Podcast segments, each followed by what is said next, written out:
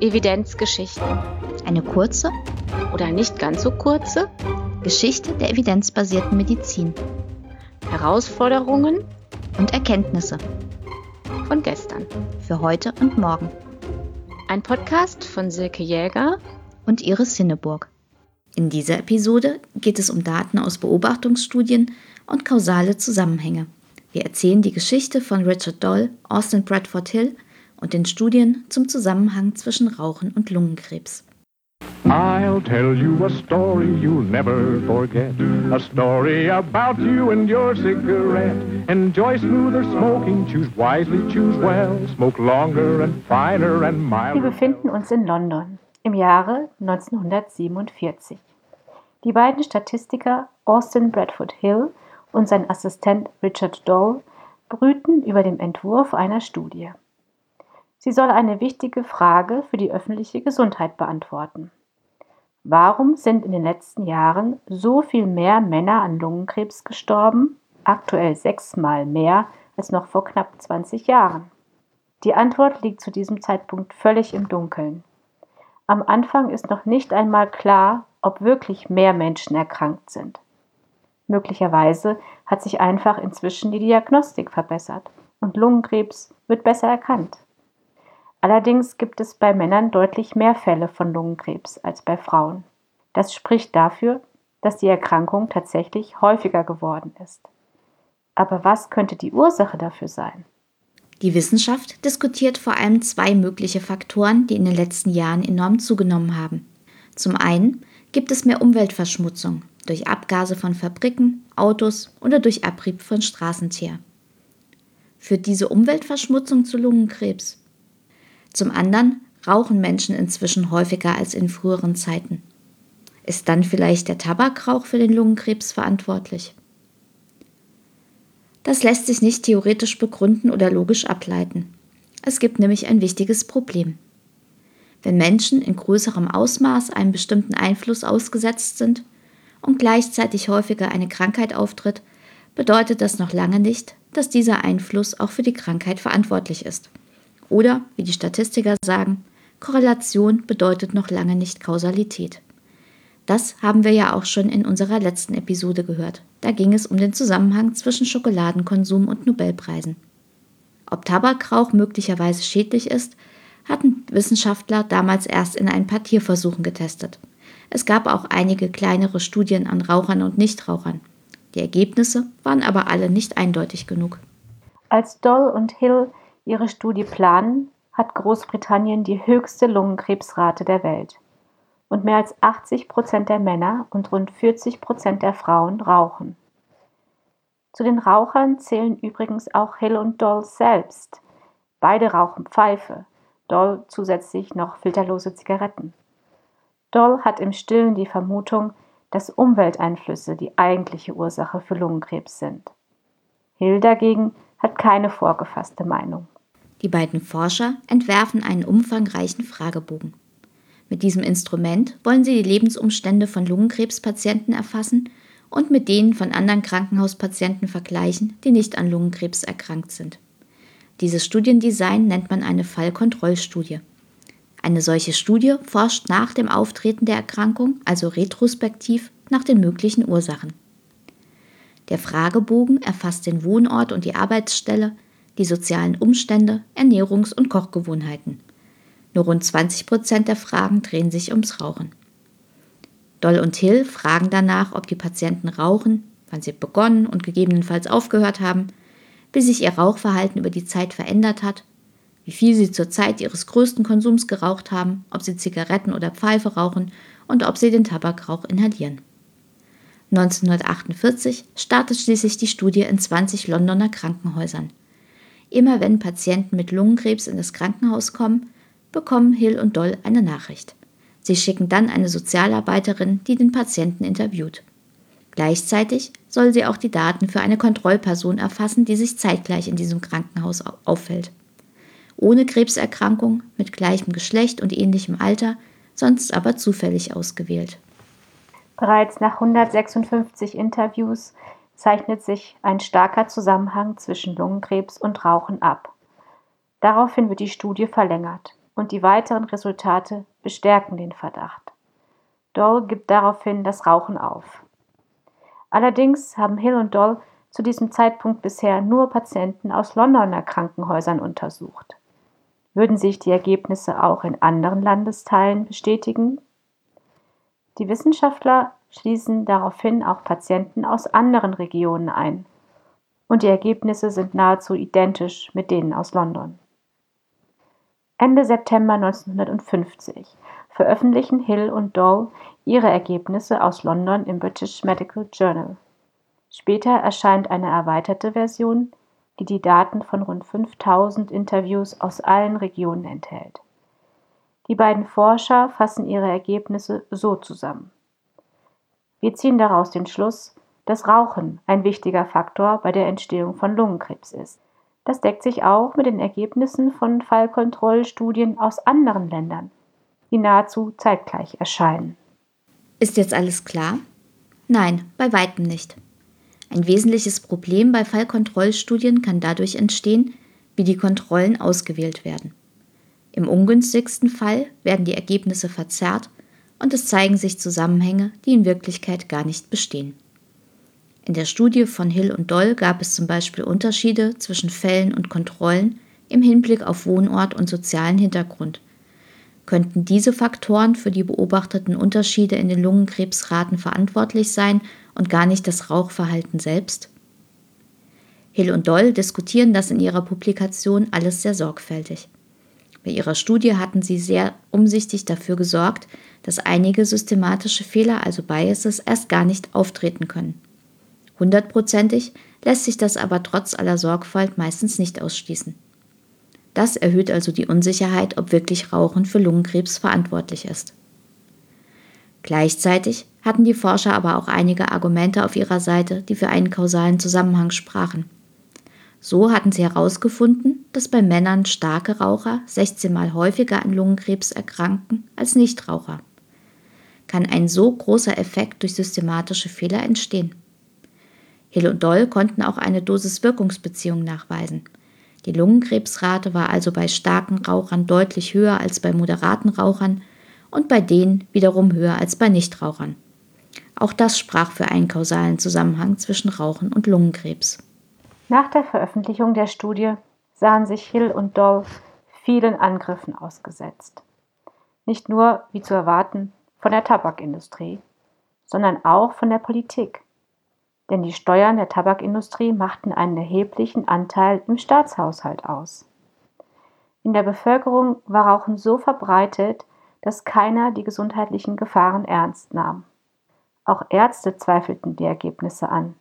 Ein wichtiger Grund dafür? Auch Nichtraucher erkrankten an Lungenkrebs. Die Vorstellung, dass Erkrankungen mehrere Ursachen haben können, war damals noch nicht verbreitet. Doll und Hill gingen natürlich nicht davon aus, dass Rauchen die einzige Ursache war. Aber es erhöhte die Wahrscheinlichkeit für Lungenkrebs enorm. Andere Wissenschaftler hielten die Ergebnisse für unplausibel denn zu diesem Zeitpunkt gab es keine guten Ideen oder gar Belege dafür, wie also über welchen Mechanismus Tabakrauch zu Lungenkrebs führen könnte. Im Sommer 1951 steckten Hill und Doll also in einer Sackgasse. Es war klar, mit ihrer retrospektiven Fallkontrollstudie kamen sie nicht weiter. Hill hatte schließlich eine Idee. Die beiden Wissenschaftler wollten Menschen untersuchen, die rauchten bzw. nicht rauchten und dann im Laufe der Zeit überwachen, ob sie an Lungenkrebs versterben. Dieses prospektive Studiendesign nennt man Kohortenstudie. Und eine besondere Gruppe bot sich für diese Studie an, britische Ärzte. Sie mussten ihre Daten, solange sie praktizierten, bei der britischen Ärztekammer aktuell halten. So waren sie leicht zu kontaktieren. Außerdem sollten sie berufsbedingt an dem Ergebnis interessiert sein und deshalb vermutlich besonders motiviert an der Studie mitzuwirken und außerdem war es wahrscheinlich, dass bei ihnen die Todesursache besonders gründlich untersucht würde. Diese Studie erhielt deshalb den Namen British Doctor Study. Hill und Doll starteten im Oktober 1951 mit ihrer Untersuchung. Dieses Mal war der Fragebogen sehr kurz und umfasste nur wenige Fragen. Erstens, rauchten die Studienteilnehmer? Zweitens, hatten sie jemals geraucht, es aber aufgegeben? Drittens, oder hatten sie niemals geraucht? Aktuelle und ehemalige Raucher sollten noch darüber Auskunft geben, wie viel und in welcher Form sie Tabak konsumierten bzw. konsumiert hatten und seit wann bzw. wie lange. Informationen über Todesfälle und ihre Ursachen entnahmen Hill und Doll im Laufe ihrer Studie aus dem Ärzteregister. Weil Männer unter 35 und Frauen in allen Altersgruppen nur sehr selten an Lungenkrebs erkrankten, beschränkten sich Hill und Doll bei ihrer ersten Auswertung auf die rund 25.000 Männer ab 35 Jahre und werteten die Todesfälle über einen Zeitraum von rund zweieinhalb Jahren aus. Und die Daten bestätigten im Wesentlichen Funde aus ihrer ersten Studie. Die Ergebnisse wurden 1954 im British Medical Journal publiziert. Fun Fact: Aus dem gleichen Jahr stammt der Werbespot, aus dem wir unsere Intro-Musik entnommen haben. Er illustriert sehr schön den Stellenwert, dem Rauchen in dieser Zeit zukommt und bildet einen krassen Gegensatz zu den wissenschaftlichen Erkenntnissen. Zwei Jahre später veröffentlichten Doll und Hill noch weitere Daten. Die Forscher kamen schließlich zu dem Schluss, beim wissenschaftlichen Arbeiten ist es nie möglich, eine alternative Erklärung für die Beobachtungen komplett auszuschließen. Aber wir glauben, dass die bisher bekannte Evidenz ausreicht, um von einer Ursache-Wirkungsbeziehung auszugehen. Nun gab auch Bradford Hill das Rauchen auf. Was die Befunde von Hill und Doll außerdem stützte, in den USA war zeitgleich eine weitere Kohortenstudie mit rund 200.000 Teilnehmern gestartet, die den gleichen Zusammenhang fand. Aber nicht nur mit Lungenkrebs, sondern auch mit chronischer Bronchitis und Herzinfarkten.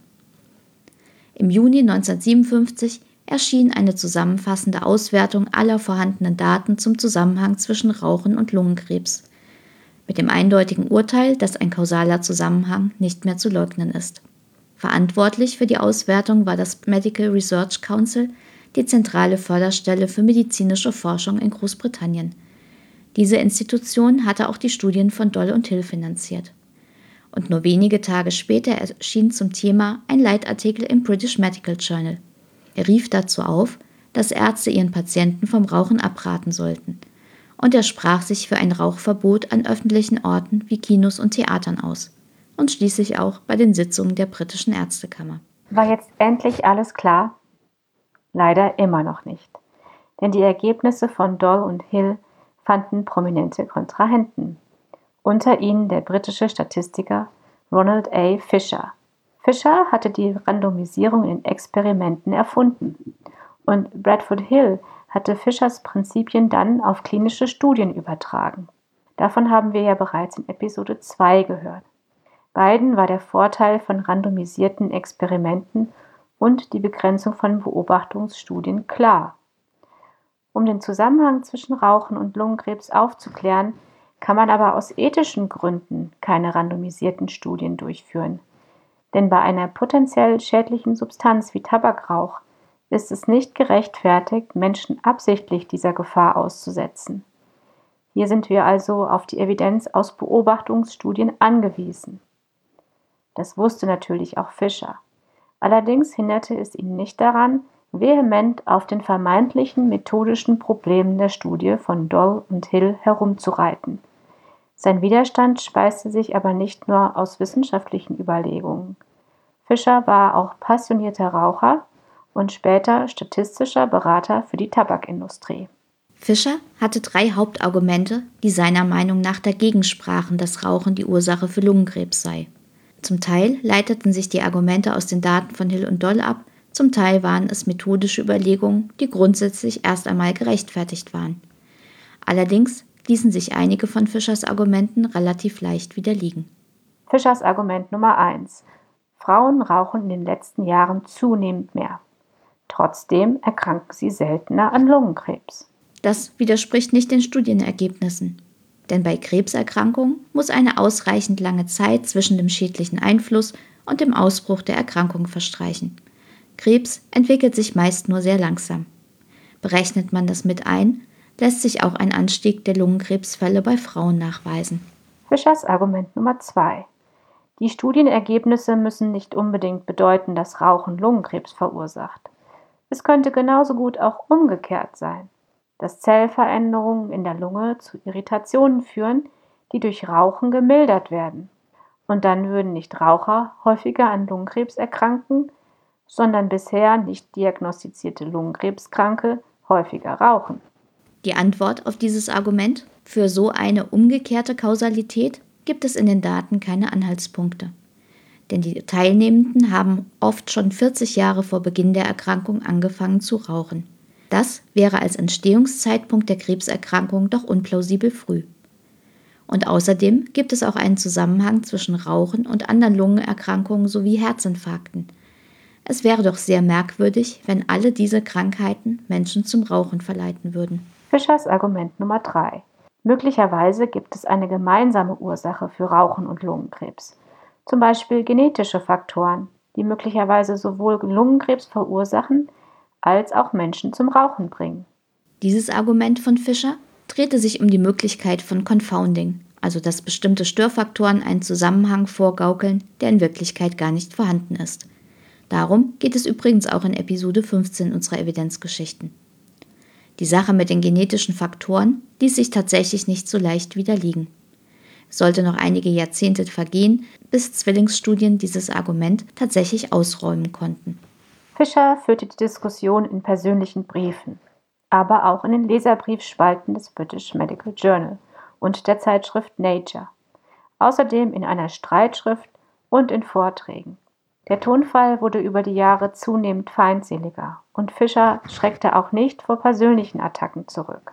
Fischers Widerstand gegen die Studien von Hill und Doll war Wasser auf die Mühlen der Tabakindustrie. Die bemühte sich nach Kräften, die Studienergebnisse zu diskreditieren. Auch die Bevölkerung ließ sich nur sehr langsam überzeugen. Der Anteil der Raucher bei Männern blieb bis in die Mitte der 1970er Jahre stabil und erreichte in dieser Zeit unter Frauen sein Maximum. 1961 kamen die Erkenntnisse dann schließlich auch in einem der wichtigsten Ärzteverbände an. In diesem Jahr veröffentlichte das Royal College of Physicians einen umfassenden Bericht zu den gesundheitlichen Auswirkungen des Rauchens. Und das war der Startschuss für erste, wenn auch vorerst zögerliche Versuche, dem Rauchen Einhalt zu gebieten. Die British Doctors Study wurde immer weiter verlängert und berichtete schließlich im Jahr 2004 die Daten von 50 Jahren Nachbeobachtung. Im Laufe der Zeit hatten sich noch einige weitere Hinweise auf einen kausalen Zusammenhang ergeben. So fanden die Wissenschaftler etwa heraus, dass das Lungenkrebsrisiko bei Rauchstopp nach einigen Jahren wieder zu sinken beginnt. Was von dieser Geschichte ist heute noch wichtig? Wenn es um belastbare kausale Zusammenhänge geht, sind methodisch saubere, randomisierte, kontrollierte Studien in der Regel die erste Wahl. Aber was, wenn es keine Daten aus solchen Studien gibt? Oder sogar aus ethischen Gründen nicht geben kann, wie im Beispiel von Rauchen und Lungenkrebs? Dann können wir nur auf Beobachtungsdaten zurückgreifen. Selbst wenn Störfaktoren und systematische Fehler so gut wie möglich berücksichtigt bzw. vermieden werden, gibt es dabei aber ein Problem.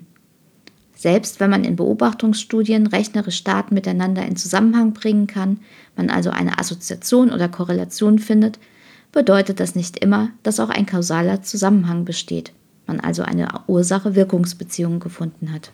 Mit diesem Dilemma sahen sich auch Hill und Doll konfrontiert.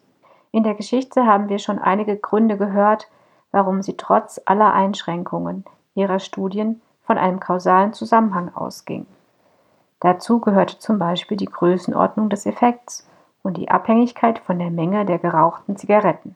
Hill hat später versucht, Aspekte zu formulieren, wann man aus Beobachtungsdaten eventuell kausale Schlüsse ziehen kann.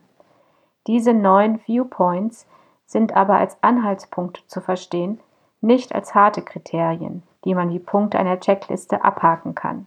Es lohnt sich also genau hinzuschauen. Und dann werfen sich viele Fragen auf. Was von dieser Geschichte lässt sich verallgemeinern? Also wann können wir kausale Schlüsse aus Beobachtungsdaten ziehen? Und wann sind Daten aus Beobachtungsstudien trotz aller Unsicherheit ausreichend, um daraus Public Health Maßnahmen abzuleiten? Das sind keine einfachen Fragen.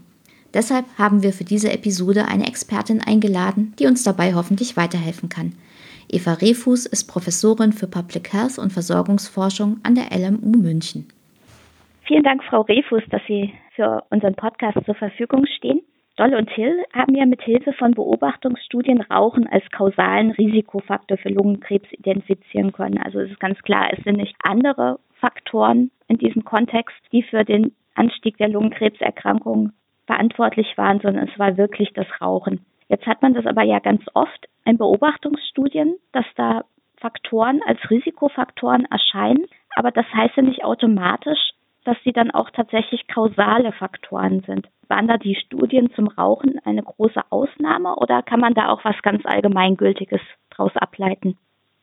Also ich denke, aus der Erfahrung von Doll und Hill können wir schon viel Allgemeingültiges ableiten. Und zunächst muss man wirklich sagen, dass ähm, erste Hypothesen und auch weiterführende Einsichten zur Bedeutung von unterschiedlichen Risikofaktoren eigentlich immer aus Beobachtungsdaten entstehen, ähm, ob jetzt aus Querschnittstudien, Fallkontrollstudien oder Kohortenstudien.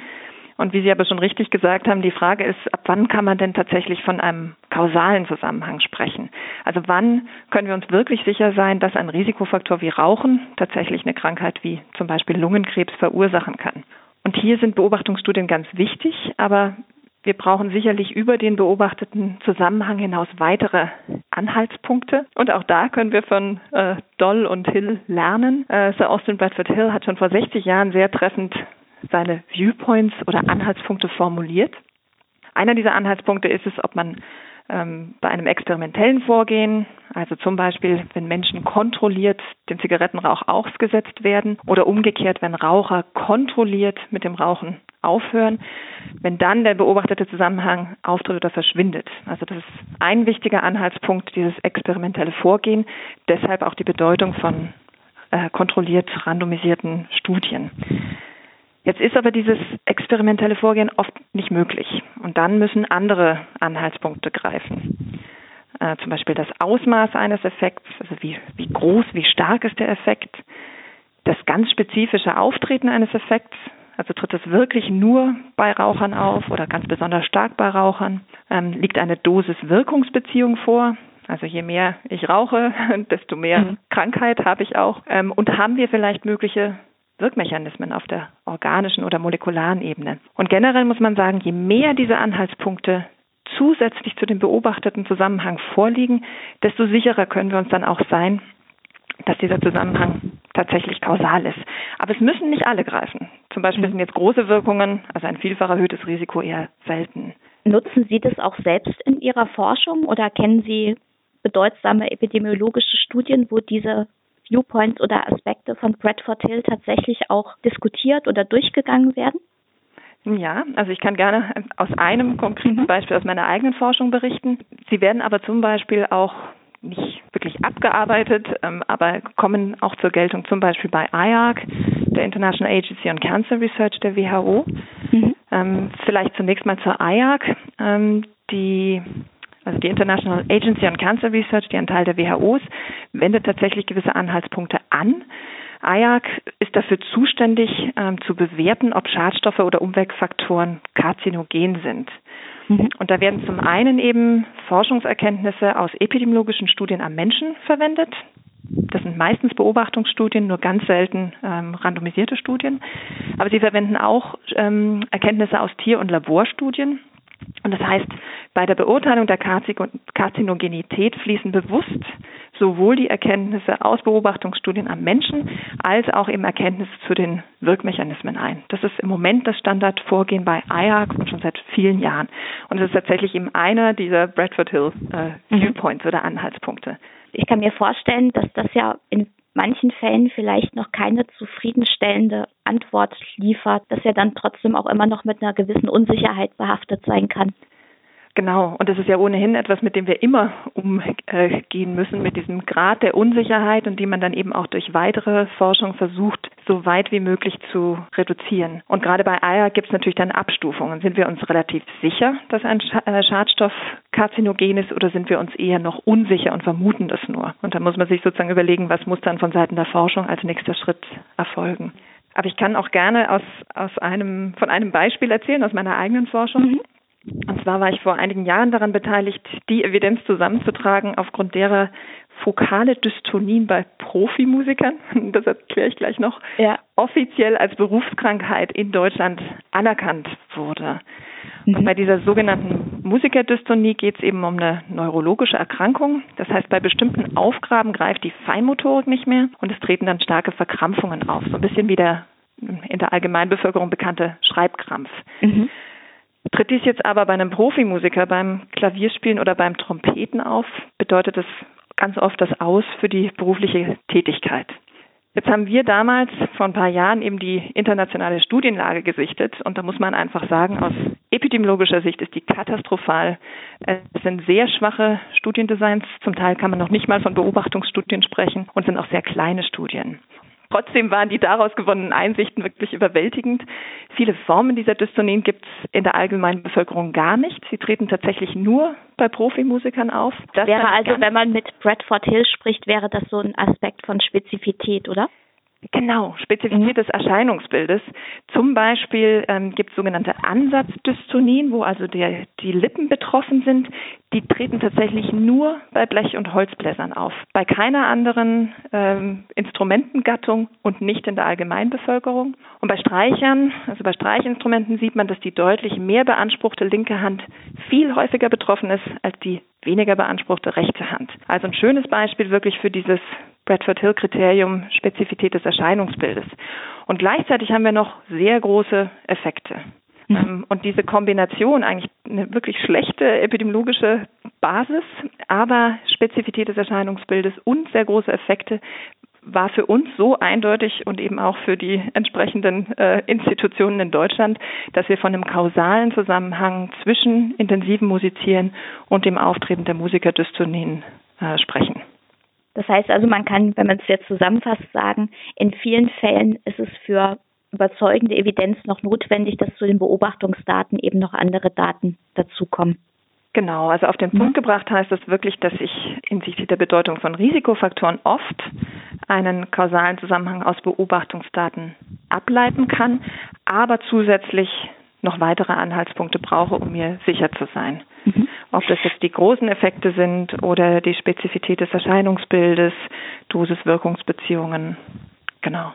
Jetzt ging es ja immer um Risikofaktoren und jetzt hört man ja manchmal auch Forderungen danach, dass Beobachtungsdaten auch mehr verwendet werden sollen, um kausale Schlüsse zur Intervention zu machen, also bestimmten medizinischen Behandlungen. Und dazu gibt es ja zum einen, wenn ich es richtig weiß, neuere Studiendesigns, die behaupten, dass sie ähm, diese kausalen Schlüsse zulassen. Und es gibt auch neuere statistische Methoden, die, sag ich mal, grob ein bisschen abgefahren sind auch. Wie ordnen Sie das denn ein? Also können die tatsächlich halten, was sie versprechen? Und würde man dann auch den Schluss ziehen können, dass wir eigentlich randomisierte, kontrollierte Studien in Zukunft vielleicht gar nicht mehr brauchen für Intervention? Das ist eine gute Frage. Also zunächst muss man ganz klar sagen, die randomisierten Studien haben ganz bestimmt nicht ausgedient. Im Gegenteil, wir brauchen sie dringend für die Bewertung von Interventionen und sowohl individuell randomisierte als auch die sogenannten cluster-randomisierten Studien gelten weiterhin als das zuverlässigste Studiendesign, um die Wirksamkeit von Maßnahmen zu beurteilen. Können Sie kurz ähm, noch erklären, was cluster-randomisierte Studien sind? Genau, also in der klassischen randomisierten Studie teile ich ja eine Gruppe von Patienten ähm, mit dem Zufallsprinzip auf, auf eine Gruppe, die eine bestimmte Maßnahme erhält und eine andere Gruppe, die entweder ein Placebo erhält oder gar nichts bekommt. Und bei clusterrandomisierten Studien mache ich das gleiche auf der Ebene von Bevölkerungsgruppen, also zum Beispiel von Schulklassen oder von Kindergärten in einer Stadt oder auch von Kommunen. Und clusterrandomisierte Studien, wenn sie gut durchgeführt sind, sind praktisch genauso zuverlässig in der Evidenz, die sie liefern, wie die individuell randomisierten Studien.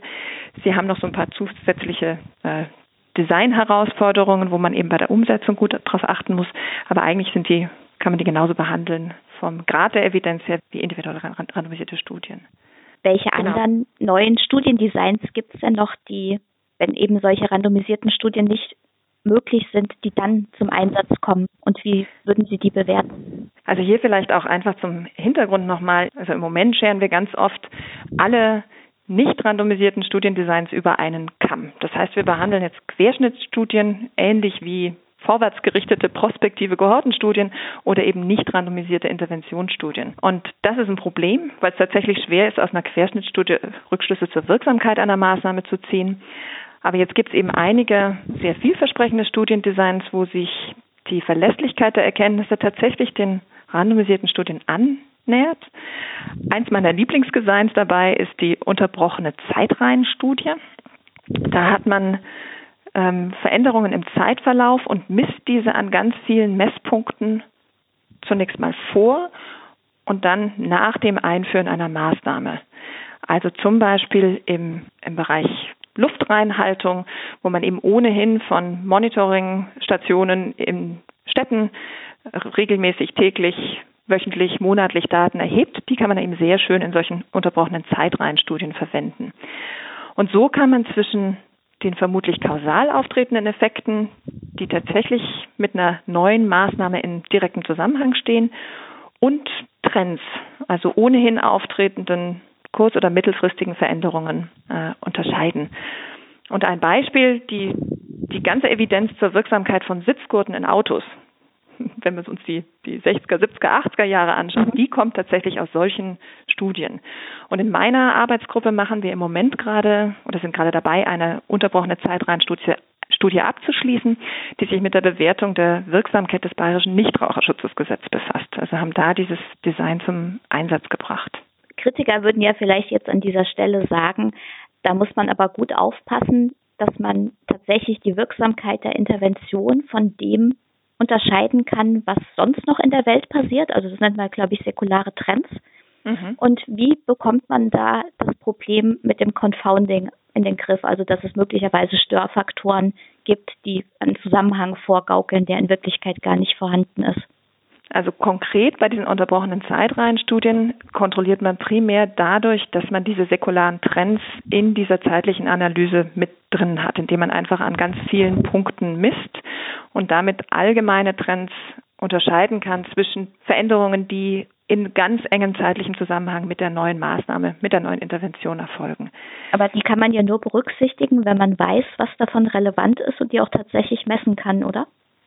Ähm, nein, und das ist eben ein Vorteil des Designs, dass ich mir tatsächlich eben, ähm, dass ich durch diese ähm, zeitliche Kontrolle für die unterschiedlichsten Arten von säkularen Trends mit mitkontrolliere, ohne die spezifizieren zu müssen. Okay. Mhm. Jetzt sind natürlich aber die unterbrochenen Zeitreihenstudien nur ein Studiendesign, was relevant sind. Ähm, spannend sind auch eine Gruppe von Studiendesigns, wo man konkret von quasi Experimenten spricht mhm. oder auch von natürlichen Experimentestudien. Das ist eine ganze Gruppe von unterschiedlichen Ansätzen. Hier gibt es zum Beispiel, ohne jetzt in die Details einzusteigen, die sogenannten Regression Continuity Designs oder auch Ansätze mit instrumentellen Variablen. Und hier ist ganz wichtig, dass die eben versuchen, nicht nur für bekannte Störgrößen zu kontrollieren, also für bekannte Confounder, die ich dann auch messen kann und in mein statistisches Modell einbauen kann, sondern ganz ähnlich wie in randomisierten Studien, dass die eben auch für unbekannte Störgrößen kontrollieren können. Das ist sozusagen im Design äh, enthalten. Aber die, diese Designs müssen ja trotzdem irgendwelche Begrenzungen haben, sonst würde man ja sagen, dann lass uns auf die teuren randomisierten Studien verzichten, oder? Naja, es ist immer nur eine Annäherung und man muss mhm. auch sagen, uns fehlt jetzt der 50-jährige Erfahrungsschatz, den wir jetzt inzwischen mit den randomisierten Studien haben, um da auch wirklich die Details wirklich optimal umzusetzen. Was jetzt aus meiner Sicht auch noch eine Rolle spielt, und ich glaube, das hatten Sie vorhin auch schon angesprochen ähm, mit den neuen statistischen Verfahren, mhm. dass wir bei all diesen Ansätzen, ob jetzt guten Studiendesigns oder dann so konkret statistischen Verfahren, eigentlich bessere kausale Modelle im Umgang mit Confounding und Bias brauchen. Was heißt das genau? Das heißt genau, dass ich mir im Fachjargon a priori, also bevor es losgeht, bevor ich meine Studie designe, bevor ich mit dem Rechnen anfange, genau überlege, wie meine unterschiedlichen Faktoren im Modell oder meine Variablen im statistischen Modell, wie die kausal miteinander zusammenhängen was wir relativ oft in den Beobachtungsstudien haben, ist, dass wir entweder nicht ausreichend für Störgrößen adjustieren, kontrollieren mhm. oder sogar zu viel kontrollieren und damit dann mögliche Effekte wiederum in der anderen Hinsicht verzerren oder sogar vielleicht wieder wegrechnen. Und die Idee ist, wenn man sich jetzt a priori, also vorab hinsetzt und überlegt, wie sind eigentlich die Wirkmechanismen, welche Faktoren sind tatsächlich Confounder, welche verursachen wahrscheinlich Verzerrungen, welche sind aber vielleicht Mediatoren, also liegen auf dem äh, Wirkungspfad zwischen meiner Intervention und den Wirkungen, die ich eigentlich messen will. Also das sind so Sachen, die ich mir in einem kausalen Modell eben vorab überlege und dann versuche statistisch umzusetzen. Und da gibt es auch wieder unterschiedliche Verfahren, ähm, zum Beispiel so die sogenannten Directed Acyclic Graphs, also kausale Diagramme, wo man das auch grafisch darstellt und dann umsetzt. Und ein großer Verfechter dieser besseren kausalen Modelle im Umgang mit Confounding und Bias, um mal bei dem Begriff zu bleiben, ist zum Beispiel Miguel Hernan. Der vertritt den Ansatz des sogenannten Target Trials. Das heißt, ich überlege mir gedanklich, wie muss die optimale randomisiert kontrollierte Studie konstruiert sein? Und dann versuche ich die Analyse meiner Beobachtungsstudie in Anlehnung an diese optimale Studie zu konzipieren. Das ist dann allerdings zum Teil schon recht abgefahren. Also da muss man sich wirklich tief eindenken und äh, solide epidemiologische Kenntnisse mitbringen. Aber ganz wichtig, auch wirklich sehr solide inhaltliche Kenntnisse mitbringen, um diese Zusammenhänge abbilden zu können.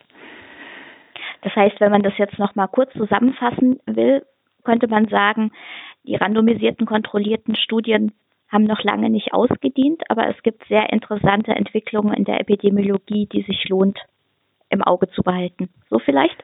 Ja, also mein Fazit wäre tatsächlich randomisiert evaluieren, wo es geht.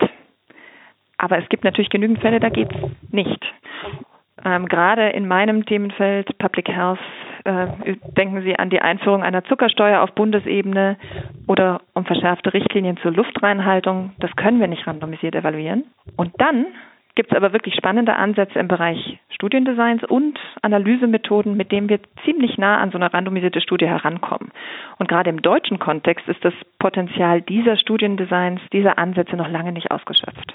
Wo Sie gerade das Thema Public Health ansprechen, da ist ja in Verbindung mit Unsicherheit, die immer bei den wissenschaftlichen Erkenntnissen mitschwingt, manchmal die Frage, wie viel Evidenz und welchen Grad an Sicherheit brauchen wir denn überhaupt, damit es gerechtfertigt ist, Public Health Maßnahmen umzusetzen oder anzugehen? Also es war ja zum Beispiel in der Geschichte von, von Rauchen und Lungenkrebs, war das ja ganz lange auch ein Diskussionspunkt und deswegen fing das ja erst in den 60er Jahren ganz zögerlich an, dass überhaupt über Public Health Maßnahmen gesprochen wurde. Lässt sich da was Allgemeines zu sagen? Naja, das ist ein sehr spannender Bereich, dieses ganze, die ganze Idee eines evidenzbasierten Vorgehens im Public Health Bereich. Und man muss wirklich vorwegschieben, ähm, im Gegensatz zu medizinischen, klinischen Maßnahmen sind wir ja dann nicht mehr nur im Gesundheitssektor unterwegs, sondern müssen uns oft mit vielen anderen Sektoren und mit der Gesellschaft als Ganzes befassen, sodass dann auch andere Faktoren greifen. Also ich würde immer sagen, wenn wir im Public Health Bereich evidenzbasiert vorgehen wollen, müssen wir zunächst sicherstellen, dass die Maßnahme auch tatsächlich relevante positive Wirkungen für die Bevölkerung zeigt und sich natürlich Nebenwirkungen in Grenzen halten. Das heißt, im Fachjargon wäre das diese Benefit-Harm-Balance, die muss positiv ausfallen. Also mehr positive Auswirkungen als Nebenwirkungen. Aber darüber hinaus gibt es noch eine Vielzahl von anderen Aspekten, die dann in Entscheidungsprozessen greifen da könnte ich jetzt einfach mal ein paar nennen. Ja. Zum Beispiel ähm, werden ja Public Health Maßnahmen von unterschiedlichen Personen oder auch Institutionen sehr unterschiedlich wahrgenommen. Denken Sie an den Nichtraucherschutz und wie der von Rauchern oder Nichtrauchern vielleicht wahrgenommen wird. Und das heißt, die Akzeptanz einer Maßnahme ist wichtig. Die spielt eine wesentliche Rolle dabei, ob eine Maßnahme überhaupt flächendeckend umgesetzt werden kann. Generell, auch im deutschen Kontext, muss man natürlich über die darüber sprechen, wie sich Werte auf solche Entscheidungen auswirken. Zum Beispiel werden bei uns ja persönliche Freiheit, also die Autonomie der individuellen Entscheidung, was mein Verhalten betrifft, sehr hoch gehalten. Im britischen Kontext zum Beispiel ist ein großer Wert, der bei Entscheidungen eine Rolle spricht, die Berücksichtigung sozialer Ungleichheiten. Das ist also dort kaum wegzudenken. Das heißt, solche gesellschaftlichen Werte spielen neben Evidenz zur Wirksamkeit eine ganz wichtige Rolle. Man muss auch über die Umsetzbarkeit nachdenken. Gerade bei komplexeren Public Health Maßnahmen. Gibt es denn Strukturen, mit denen ich meine Zielgruppen erreichen kann? Zum Beispiel im Bereich sexuelle Gesundheit komme ich an die Leute ran, die ich erreichen will. Wie schon eingangs gesagt, Public Health Maßnahmen sind oft intersektoral. Denken Sie an das Thema saubere Luft. Und da sitzt der Gesundheitssektor mit am Tisch. Aber eigentlich haben Umwelt- oder Energie- oder Verkehrssektor viel mehr zu sagen. Das heißt, ich muss mir neben den gesundheitlichen Wirkungen von Maßnahmen zur Verbesserung der Luftqualität auch über breitere gesellschaftliche Wirkungen Gedanken machen, zum Beispiel CO2-Emissionen im Kontext Klimawandel oder eben mögliche negative Auswirkungen auf die Automobilindustrie. Und dann muss man eben gewichten, was davon für den gesamtgesellschaftlichen Kontext irgendwie wichtiger ist. Ne?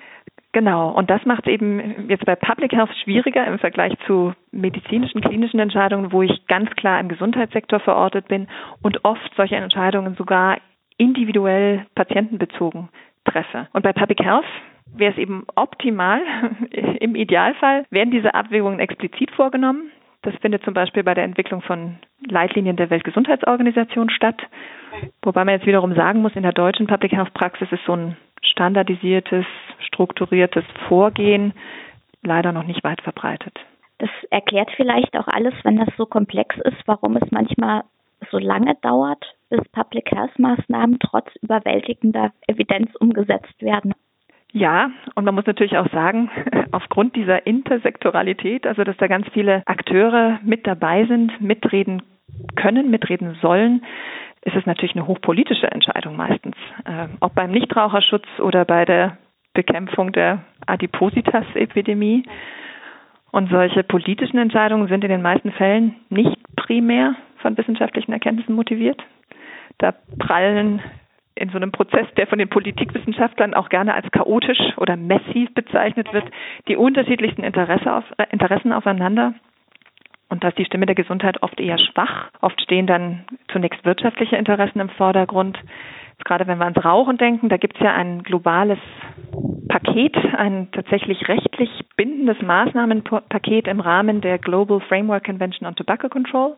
Und bei der Umsetzung in westlichen Ländern konnte man eben schon beobachten, dass die Tabakindustrie sich da auch eingebracht hat. Die bankte natürlich um ihre Einnahmen und so hat sich die Umsetzung in vielen Ländern deutlich verzögert. Das trifft für die westlichen Länder zu, können wir im Moment aber auch für Entwicklungsländer beobachten oder Schwellenländer. Und ein spannendes Thema ist da China, wo einfach die Steuereinnahmen aus der Tabakindustrie größer sind als die Kosten, die dem Gesundheitssystem aufgrund des Rauchens entstehen. Und im Moment sind deshalb auch die Anreize für ein stärkeres Durchgreifen zur Eindämmung des Rauchens eher gering. Was müsste denn passieren, damit die Stimme der Wissenschaft in, bei solchen Fragen mehr Gehör findet? Ich glaube, im deutschen Kontext muss die, muss die Wissenschaft sich auch besser organisieren, um überhaupt in solchen Prozessen präsent zu sein. Ähm, und da müssen wir uns selber sozusagen ermahnen oder auch umdenken als jetzt Epidemiologen oder Public Health Wissenschaftler, dass wir gerade in der in diesem Jahr erfolgten Feinstaubdiskussion nicht schnell genug präsent waren, unsere Evidenz vielleicht auch nicht klar genug kommuniziert haben. Ich denke, da ist noch viel Verbesserungspotenzial. Vielen Dank für das Gespräch. Gern gesehen. Was wir aus dieser Episode gelernt haben. Auf komplexe Fragen gibt es oft keine einfachen Antworten. Damit müssen wir leben. Das heißt aber nicht automatisch, dass uns Unsicherheit bei wissenschaftlichen Erkenntnissen lähmen muss. Das hat auch Austin Bradford Hill sehr gut zusammengefasst. In einem berühmten Artikel schreibt er, Wissenschaft liefert immer nur unvollständige Erkenntnisse, egal ob sie sich auf Beobachtungsdaten oder experimentelle Daten stützt. Wir müssen immer damit rechnen, dass wissenschaftliche Erkenntnisse durch neuere Ergebnisse umgeworfen oder verändert werden. Das gibt uns aber nicht die Freiheit, bisheriges Wissen zu ignorieren oder die notwendigen Handlungen zu verzögern, die sich daraus ableiten.